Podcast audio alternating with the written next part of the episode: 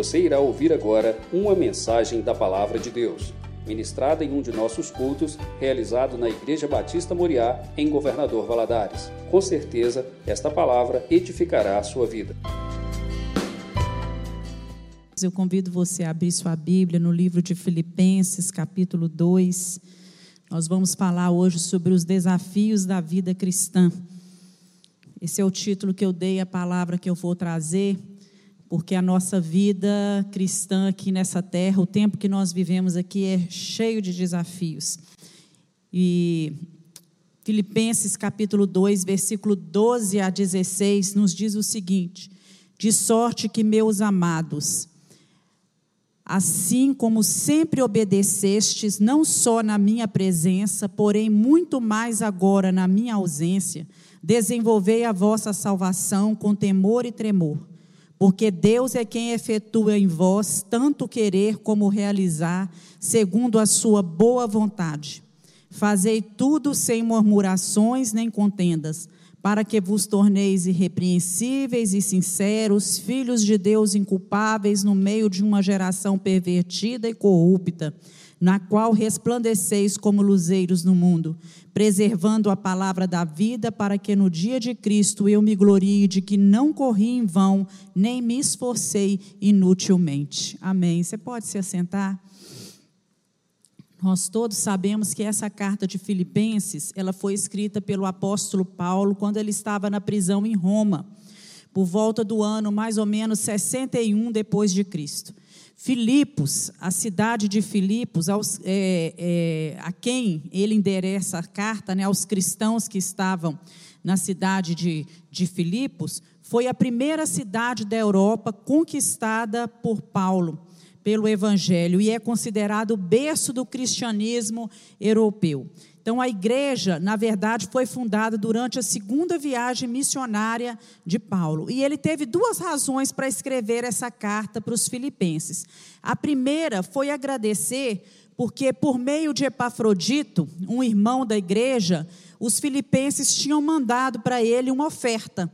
E ele escreve essa carta, e logo no primeiro capítulo, ele agradece aos irmãos pela presteza, pela gentileza, generosidade dessa oferta. E segunda razão para ele escrever era para corrigir algumas desordens, alguns probleminhas que estavam dentro da igreja, não muito diferente nos dias dos dias atuais, porque toda igreja ela é formada por gente, por homens que estão em busca de santificação. Então, ele usa aqui o termo, logo quando ele começa, né? Meus irmãos, amados meus, né? Ele usa esse termo para poder é, é, sugerir para a gente uma, uma intimidade, para suavizar a exortação que ele iria fazer para a igreja de, de, que estava em Filipos. É, Paulo, ele vai falar para nós nessa carta sobre alguns desafios que são propostos todos os dias àqueles que abraçam a vida cristã. Então, no capítulo 2, ele vai exortar para que a gente olhe o exemplo de Cristo. Cristo deve ser o nosso exemplo. Então, ele tratou do exemplo de Cristo, falando da humilhação do Senhor, da exaltação, depois que ele se humilhou não é? Ele, ele não quis ser igual a Deus, mas por causa disso, ele recebeu um nome que está acima de todo nome, e ele se assenta nas regiões celestiais, ele está exaltado por ter se submetido totalmente à vontade de Deus. Então, depois que ele fala da humilhação e da exaltação de Jesus, ele volta exortando a igreja à obediência e à unidade. Paulo é um pastor, na verdade, um pastor de ovelhas. E por isso, antes de exortar os crentes, ele vai revelar para eles o seu amor. Ele vai falar isso chamando eles de amados meus, né? Meus amados. É, e nós sabemos que, que isso é, é, é, é um jeito bom né, de você exortar uma pessoa, de você falar alguma coisa com ela, corrigir alguns exemplo, algumas coisas que precisam ser corrigidas. Ele tem tato, ele tem diplomacia para lidar com o problema, para lidar com as pessoas e exortar as pessoas à obediência de Cristo, porque era isso que eles estavam precisando ali naquele momento. Então, Cristo é a nossa inspiração de humildade espiritual daquela humildade que nós necessitamos para formar uma sociedade unida, feliz, um lar unido e feliz, uma igreja unida e feliz. Cristo é o nosso exemplo.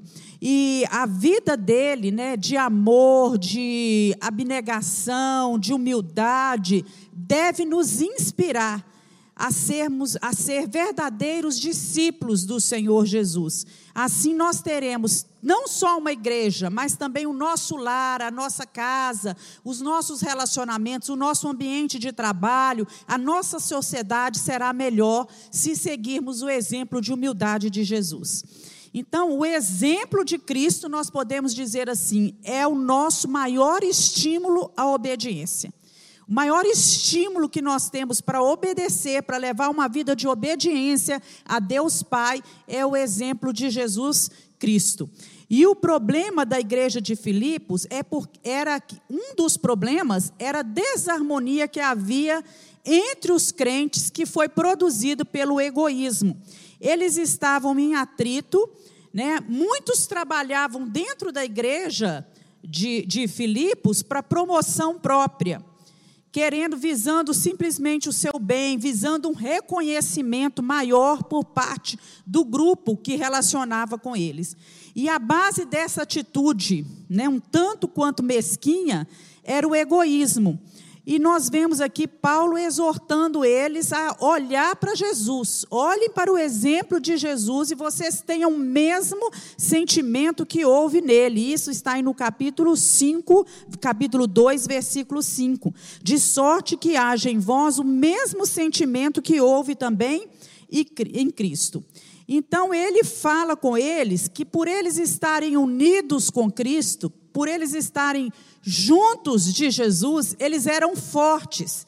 E o Espírito Santo estava presente na vida deles. Logo, eles poderiam dar a Paulo a alegria de viver em harmonia, tendo amor um pelo outro, não fazendo nada por interesse pessoal, nada por desejo de receber elogios, mas que eles buscassem ser humildes e não procurassem os seus próprios interesses, mas cada um buscasse o interesse do outro.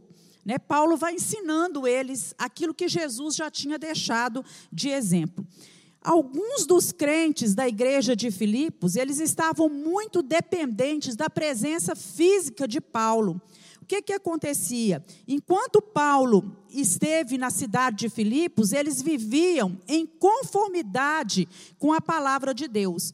Mas agora eles estavam sofrendo, parece que uma, uma, uma saudade, uma espécie de nostalgia. Né? Viviam naquele, sofri, naquele saudosismo daqueles tempos em que Paulo estava presente fisicamente. Contudo, agora nós vemos que Paulo ele já está preso em Roma. E eles, Paulo fala com eles que eles deveriam manter o amor, o mesmo compromisso que eles tinham. Apesar da ausência dele, eles deveriam ter o mesmo compromisso com Cristo que eles tinham quando Paulo estava presente. Então deveriam pôr a sua confiança em Deus o tempo todo e não na presença do apóstolo Paulo ali no meio deles. Então, a obediência dos filipenses não deveria ser de modo algum motivada pela presença de Paulo, nem durar só enquanto ele estivesse no meio deles. E o cristão, ele obedece não porque um pastor está presente, porque o líder está presente. Os filhos não devem obedecer simplesmente porque os pais estão presentes, ou para agradar um determinado grupo, ou, ou, ou de, determinadas pessoas. Né? A nossa obediência a Cristo deve ser independente das circunstâncias e das pessoas. Então, segundo Paulo, o dever dos dos filipenses, agora que ele estava preso, que ele estava em Roma e que não podia estar com eles, era trabalhar.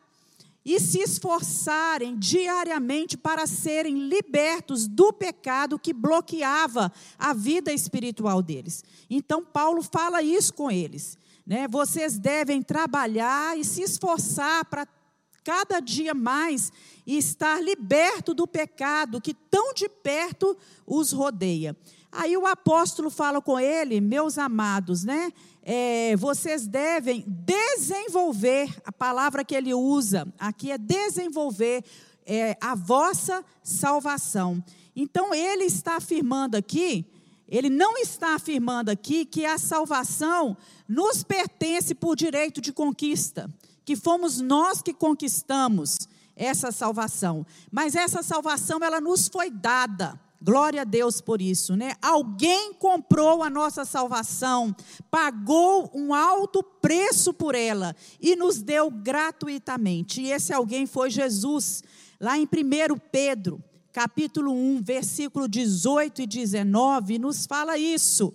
Diz o seguinte: sabendo que não foi com coisas corruptíveis, como prata ou ouro, que fostes resgatados da vossa maneira, vã maneira de viver, que por tradição recebeste dos vossos pais, mas sim com o precioso sangue de Cristo, como de um cordeiro imaculado e incontaminado. Então Paulo deixa isso bem claro, né? Olha, desenvolvei a vossa salvação, mas não uma salvação que vocês conquistaram por si só, mas que foi pago um preço por vocês, para que vocês obtivessem, tivessem essa salvação na cruz do Calvário, e esse preço não foi com ouro, não foi com prata, com coisas que se corrompem, mas foi com precioso sangue de Cristo. E aí ele vai começar aqui no versículo 12, propor para a gente, propor para os filipenses, na verdade, mas que também serve para a gente, alguns desafios para a nossa vida espiritual. E ele fala assim: de sorte, meus amados, né, que assim como vocês obedeceram, não só na minha presença, mas muito mais agora na minha ausência, também desenvolvei a vossa salvação. Então ele quer dizer para ele, essa, essa frase, né, desenvolvei a vossa salvação, me traz à mente o seguinte: não pare, é um processo de desenvolvimento. Vocês não devem parar. Desenvolvam a salvação de vocês. A soberania de Deus, Deus é soberano, mas a soberania de Deus, ela não anula a responsabilidade do homem de forma alguma. Se na presença de Paulo, eles eram fiéis, obedeciam a Deus, temiam a Deus. Ele agora pede que na sua ausência eles sejam mais fiéis, mais obedientes, que eles não parem em momento algum, que eles não desanimem de desenvolver a vida da salvação. Já a, a vida de salva, da, a vida é, cristã deles. Já que agora Paulo estava longe, é isso que Paulo queria dizer. A responsabilidade é de vocês. A responsabilidade é suas. Na verdade, Paulo era para eles como um pai. E quando ele estava perto, os filhos eram obedientes e estavam no caminho. Mas ele os pede que continuem desenvolvendo a salvação, que continuem no caminho, que não pare em momento algum, que não desanime, que não desista. Isso é o exercício da fé que deve ser encarado para nós como um princípio ativo, um princípio que é vivo, que não para em tempo algum, mas que vai se transformando, vai transformando o homem à imagem moral de Cristo dia após dia. Nós vamos sendo transformados e vamos nos tornando mais parecidos com, com Jesus. Quando são, é, os jo, quando são jovens e estão na presença do Senhor, né? Acontece isso com os jovens, quando eles estão na presença de Deus e estão juntos assim dentro de uma igreja, com seus conselheiros, com seus pais, na companhia de mestre, de amigos, a tendência é permanecer no Evangelho. Mas quando se afastam e o apoio lhes é tirado, esse apoio espiritual, muitos se afastam, muitos deixam de continuar esse processo contínuo de desenvolver a salvação. E o medo de Paulo aqui e o conselho, o desafio que ele propõe para eles era exatamente isso: é, que vocês não parem em tempo algum, né? que vocês continuem. E nós sabemos que o fato de Deus nos dar é, graciosamente a, a salvação não significa que nós vamos ficar passivos sem fazer nada nesse processo, que é tudo por conta de Deus. A salvação é de Deus, ela vem de Deus, ela nos é dada por Deus, mas nós precisamos desenvolver a nossa salvação, uma vez que nós aceitamos Jesus e passamos a ter Jesus como presença constante dentro do nosso coração e o Espírito Santo habitando em nós. É, então, a graça de Deus, muitos usam a graça de Deus como desculpa para não fazer nada. A graça de Deus é suficiente, a graça de Deus pode fazer isso, não é? Mas a graça de Deus, ela é uma razão muito forte para nós fazermos tudo. É porque Deus nos deu essa graça imerecida, esse favor, essa bênção que nós não merecíamos, que nós precisamos continuar desenvolvendo a nossa vida. E nós vemos que tanto na religião quanto na natureza, nós somos cooperadores de Deus. É assim que a palavra do Senhor nos diz lá em 1 Coríntios, capítulo 3, do versículo 6 até o versículo 9, que nós somos cooperadores do Senhor. Nós plantamos, nós regamos, mas quem dá a semente, quem manda a chuva, quem manda o sol, quem faz a semente crescer e frutificar, é o Senhor. Mas tem a parte do homem. Então ele convida os filipenses a trabalharem com temor e com tremor, desenvolvei a vossa salvação com temor e tremor, para que eles sejam totalmente libertos daquilo que estava prendendo eles. Então, o que ele quer dizer é o seguinte, gente, avancem, cresçam, né, progridem, apro, apro, aperfeiçoem a vida de vocês todos os dias. Né? Na ausência de um líder, dediquem é, é, mais atenção, mais devoção a Cristo, sejam cuidadosos a respeito daquilo que vocês creem. E quando nós falamos é, em temor, nós precisamos ter em mente que o temor a Deus, esse temor que nós temos ao Senhor, ele derruba o nosso eu, o nosso ego, a nossa vontade, e, e ele entroniza Cristo, ele coloca Cristo, né, Deus no centro de todas as coisas e torna possível o nosso caminhar diário em santificação. É esse temor a Deus que vai conferir a mim e a você um desejo ardente de fazer aquilo que é certo, aquilo que é direito. Então nós precisamos ter uma consciência muito sensível, vigilância contra a tentação o tempo todo. Cuidado para não cair, é assim que a Bíblia diz: aquele que está de pé, cuide para que não caia. E o nosso papel é muito importante nesse processo de desenvolver a salvação. Se nós formos negligentes quanto a isso, nós não chegaremos aos lugares espirituais. Porque lá em Hebreus, capítulo 12, versículo 14, diz o seguinte: que sem santificação ninguém verá o Senhor. Então Deus quer mais de mim e Deus quer mais de você. Não pare, né? Ore, tenha fé, busque a Deus, coloque os seus problemas nas mãos de Deus e continue a sua vida espiritual desenvolvendo cada dia a salvação que lhe foi dada. Outro desafio que ele coloca aqui para a gente está no versículo 13 de Filipenses capítulo 2, que diz o seguinte: Porque Deus é o que opera em vós, tanto querer como efetuar. Deus é quem opera. Então, com isso, o desafio para nós é não dependa de si mesmo. Não dependa só de você. Como que nós vamos desenvolver a nossa salvação, ter uma vida de santificação, se nós dependermos só de nós mesmos? Isso é impossível. Né? É praticamente impossível. Aí Paulo diz que é Deus quem efetua, quem opera, quem produz. E tudo que houver de bom em nós vem pela graça de Deus, é dom de Deus. É Ele quem realiza, é Ele quem leva a bom termo, é Ele que é, é, realiza os nossos sonhos e os nossos desejos, as nossas tendências. A, tudo isso deve estar voltado para as realidades espirituais, para que Deus possa estar é, cuidando dos detalhes da nossa vida.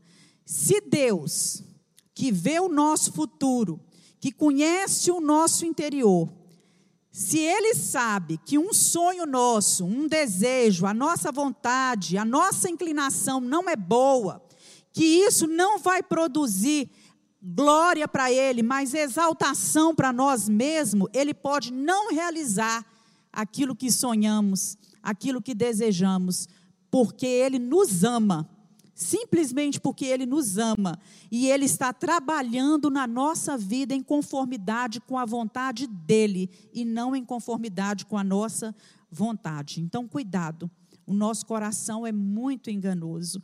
Né? E o trabalho de Deus começa com a nossa vontade, toda vontade nossa precede uma ação. Então precisamos ter cuidado com aquilo que temos vontade, com aquilo que desejamos, com que sonhamos e submeter tudo isso a Deus, porque é Deus quem opera. É Deus quem produz, é Deus quem efetua. O apóstolo Paulo deixa isso aqui bem claro. Terceiro, no versículo 14, ele fala assim: Fazei todas as coisas sem murmurações nem contendas. Então, o desafio para a gente aí é não murmurar. Porque murmurar é a coisa mais fácil que tem. Né? Depois que Paulo afirma que Deus é que realiza tudo, embora para isso seja preciso né, uma reação favorável do homem, ele começa a entrar agora em particularidades. Então ele já entra aqui, ele condena as inclinações que havia na congregação da igreja de Filipos. Inclinações essa para o ciúme, para os descontentamentos, para as divisões que haviam dentro da igreja. E ele condenou o fato de muitos, muitas daquelas pessoas se orgulharem do, do desenvolvimento espiritual deles e, na verdade, é, eles se orgulhavam de um desenvolvimento espiritual, mas desenvolviam, mas exibiam carnalidade. Então, é, Paulo, ele fala isso, que, que tinha que tirar a murmuração do meio. Não adiantava simplesmente é, é, procurar desenvolver a vida espiritual, mas continuar naquela vida de carnalidade, procurando dominar uns aos outros, procurando estar acima dos outros, exaltando a si mesmo, ameaçando a unidade que havia dentro da igreja. Então ele exorta: fazei tudo. Quando ele fala esse fazei tudo, engloba toda a nossa vida, em todos os âmbitos, seja aqui dentro do nosso lar, seja na nossa, é, é, no relacionamento na igreja, no nosso ambiente de trabalho, nos nossos relacionamentos com familiares mais distantes, tudo sem murmurações e sem desprazer, sem muxoxos, sem sussurros de descontentamento. É isso que ele está querendo dizer. Porque a murmuração, nós sabemos que ela envenena as relações entre as pessoas, ela desajusta os relacionamentos. É maligna, né? A murmuração é uma semente de Satanás. E nós precisamos pedir a Deus que nos dê graça para combater contra esse ataque é, espiritual que muitas vezes vem contra a nossa vida. Então ele alerta sobre isso, dizendo que as queixas e as murmurações não ficam bem aos filhos de Deus. Não combina com aquele que é cristão. Não cai bem na boca daquele que é servo de Deus. Nós vemos lá na história dos israelitas no passado, quando eles estavam ali é, caminhando né, no deserto, rumo à terra prometida, que eles murmuravam contra Deus e murmuravam contra Moisés. Eles reclamavam reiteradamente, quer dizer, diversas vezes, né? contra as privações, dizendo que eles jamais deveriam ter largado o Egito. E Deus, né, na verdade, Moisés descreve esse povo como uma geração perversa e depravada. E quando o povo estava no Egito, eles reclamavam que estavam no Egito. Quando eles estavam ali no deserto, eles murmuravam porque não saíram do Egito e lá no Egito eles comiam muito melhor do que agora no deserto. Deus mandou o maná. Quando Deus manda o maná, eles murmuram, porque não tinham carne. Deus providencia a carne. E assim eles passaram 40 anos no deserto, murmurando contra Deus e contra Moisés. E quando entraram na terra prometida, eles continuaram na prática da murmuração. E muitos de nós somos como eles. É, Deus nos abençoa, mas algumas coisas nós não gostamos. E de tais coisas nós reclamamos e murmuramos o tempo inteiro. Se Deus nos abençoa mais, é, nós nos satisfazemos com aquilo, nos alegramos, mas daí a pouco nós começamos também a reclamar e a murmurar, achando que aquele mais poderia ser um pouco mais, ir um pouco mais além, não é? E assim vai a nossa vida. E a palavra fala que eles deveriam fazer tudo sem murmurações e sem contendas. Né? A palavra contenda descreve é, disputas, debates que são inúteis e mal intencionados, que geram muitas dúvidas e vacilações.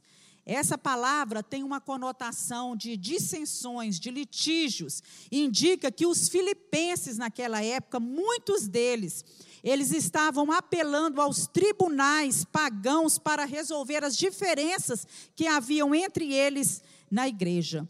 Então, murmurações e contendas são é, atitudes reprováveis, são atitudes opostas né, à atitude de Cristo. E é um desafio para a nossa vida cristã, hoje, aqui nesse presente. Né? Então, nós precisamos tomar cuidado, que se, porque se as pessoas que estão ao nosso redor, aqueles que convivem conosco lá fora, né, é, é, se essas pessoas é, é olharem para nós e constantemente o que eles é, veem em nós são murmurações e a gente contendendo, discutindo um com os outros, isso pode trazer uma impressão muito negativa de Cristo desse Cristo que nós representamos e do Evangelho e da Igreja do Senhor, até mesmo afastar muitas pessoas do caminho do Senhor. E por último, ele fala assim no versículo 15: né, para que vocês sejam irrepreensíveis e sinceros, filhos de Deus inculpáveis, no meio de uma geração corrompida e perversa, entre a qual resplandecei como luzeiros no mundo. Então, o que ele quer dizer aqui é: não apague a luz que há em você. Né? Lá em Mateus 15, 14, diz assim: Vós sois a luz do mundo. Lá em Mateus 15, 16, diz: Assim resplandeça a vossa luz de homem diante dos homens, para que vejam as vossas boas obras. Nós somos luzeiros neste mundo e devemos estar brilhando como a palavra de Deus diz, no meio de uma geração corrupta e pervertida. E como ser esse luzeiro? Como é que nós vamos brilhar, deixar essa luz toda, não é, refletir através de nós? Ele fala, ele dá aqui todos os passos. Ele diz, primeiro, sendo irrepreensíveis.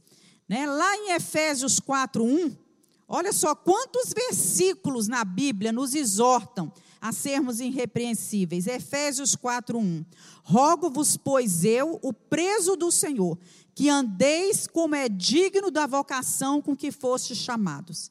Lá em Colossenses 1:22 diz o seguinte: no corpo da sua carne pela morte, para perante ele vos apresentar santos, irrepreensíveis e inculpáveis. E 1 Tessalonicenses 3,13 diz: para confirmar os vossos corações, para que sejais irrepreensíveis em santidade diante de nosso Deus e Pai, na vinda de nosso Senhor Jesus Cristo com todos os santos.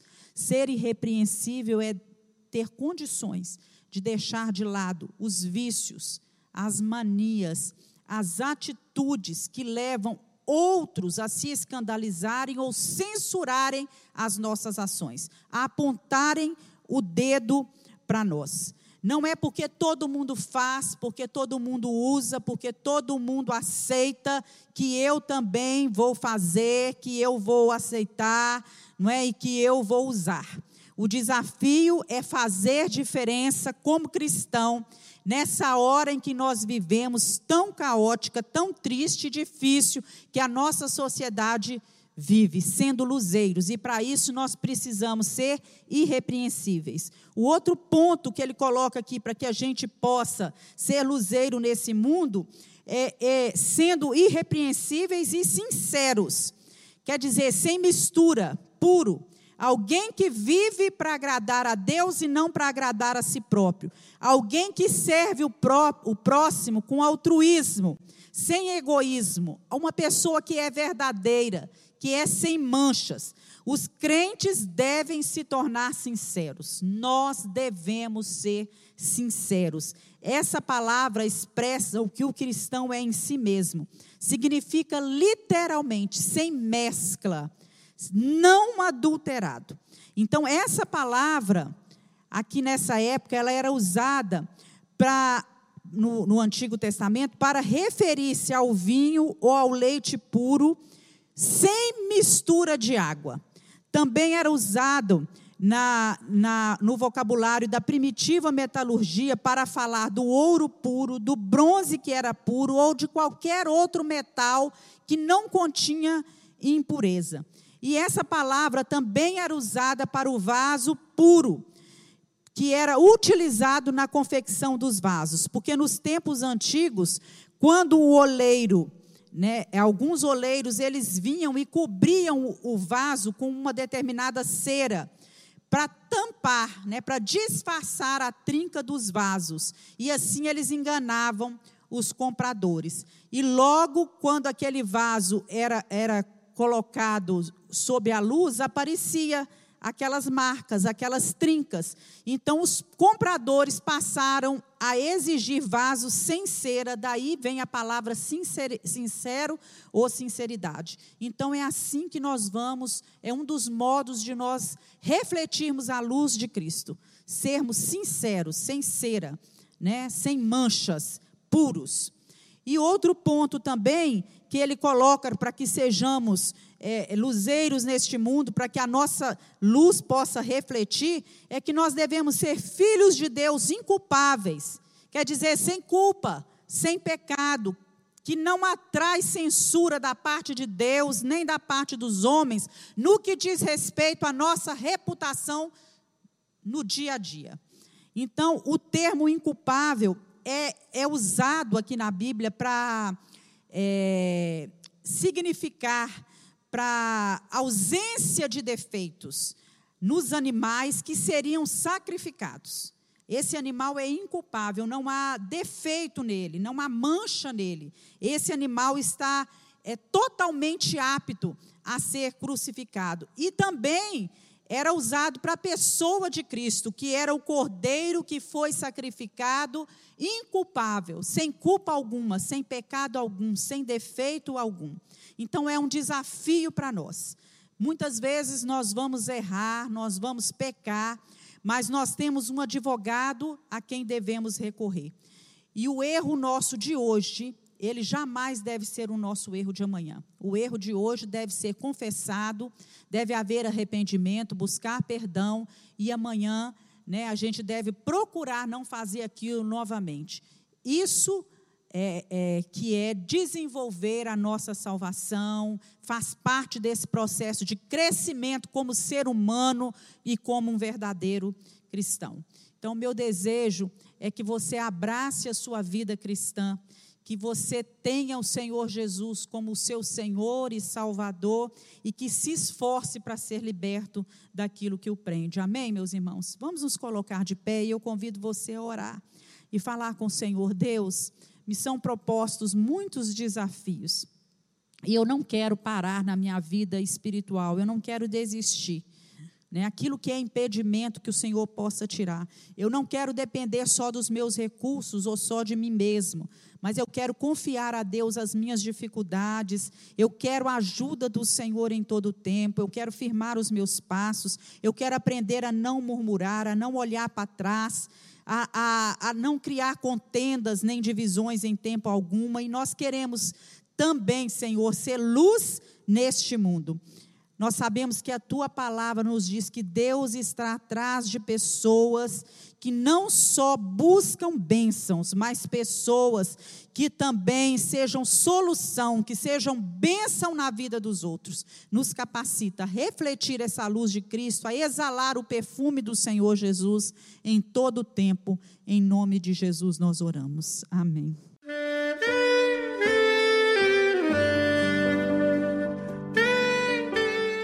Querido amigo, Deus se interessa por você. Ele conhece as circunstâncias atuais da sua vida. Não hesite em buscá-lo. Em Jeremias 33, versículo 3, ele nos diz: Clama a mim e responder-te-ei, e anunciar-te-ei coisas grandes e ocultas que não sabes. Esperamos que a mensagem ouvida tenha falado ao seu coração e que você e sua família sejam abençoados pelo Senhor Jesus.